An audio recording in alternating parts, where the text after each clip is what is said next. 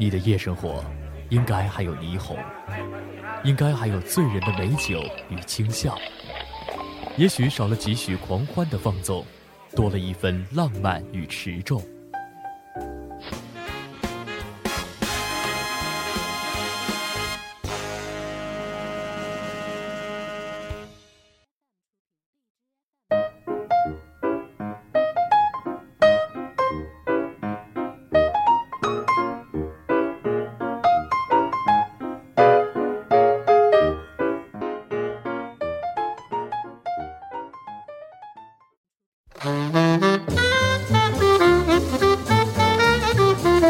爵士乐史学家倾向于将四十年代看作是现代爵士乐的开端。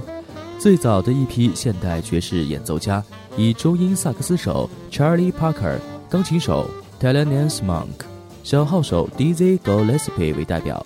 到四十年代中期，他们又影响了一批有创造力的乐手，包括小号手 Miles Davis、钢琴手 Bud Powell。到四十年代末期，Charlie Parker 和 Dizzy Gillespie 还影响了一系列大乐队。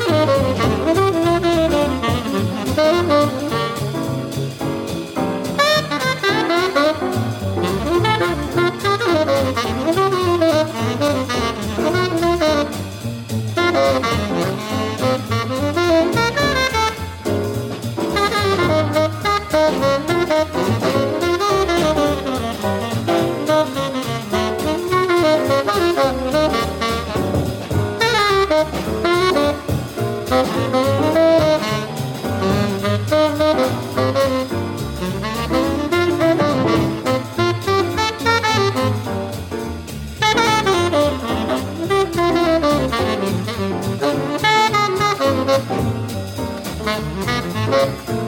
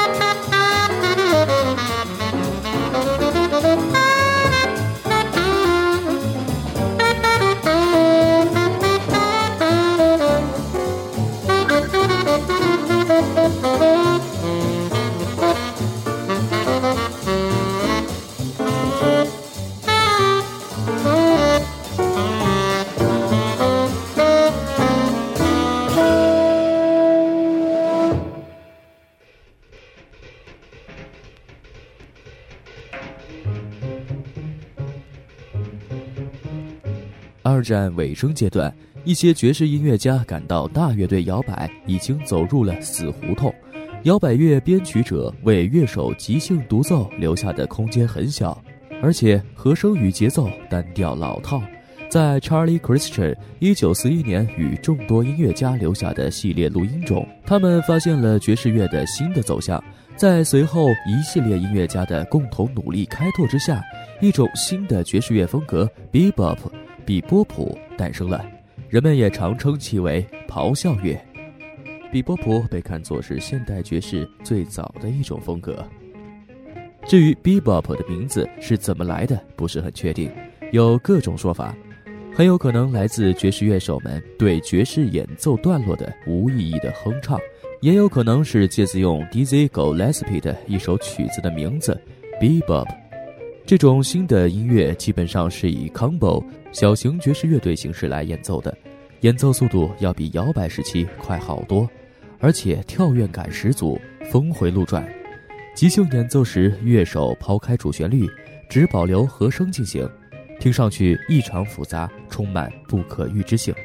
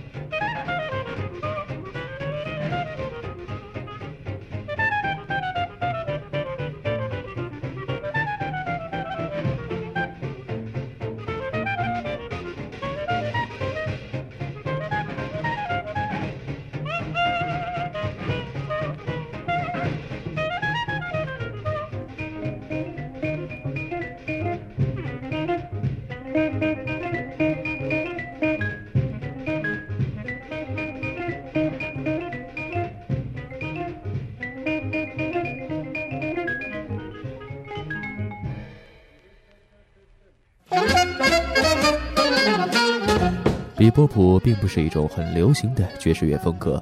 当1995年 Charlie Parker 去世时，相对于 Benny Goodman 的家喻户晓而言，他还只是个寂寂无名的人物。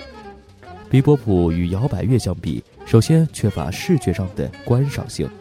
大多数摇摆乐队演出都有歌手、舞蹈演员和绚丽的舞台，而比波普只能用来听，无其他听觉外的装饰。其次，比波普的旋律复杂不可预知，因而听众难以跟随和记忆，更别说哼唱了。最后，比波普的节奏快速不固定，不适合听众随着音乐跳舞。由于上述原因，尽管比波普在爵士乐史上是种具有重要历史意义的音乐新风格，但是在销量上与某些摇摆乐的上百万张的销量相比呢，实在是相去甚远。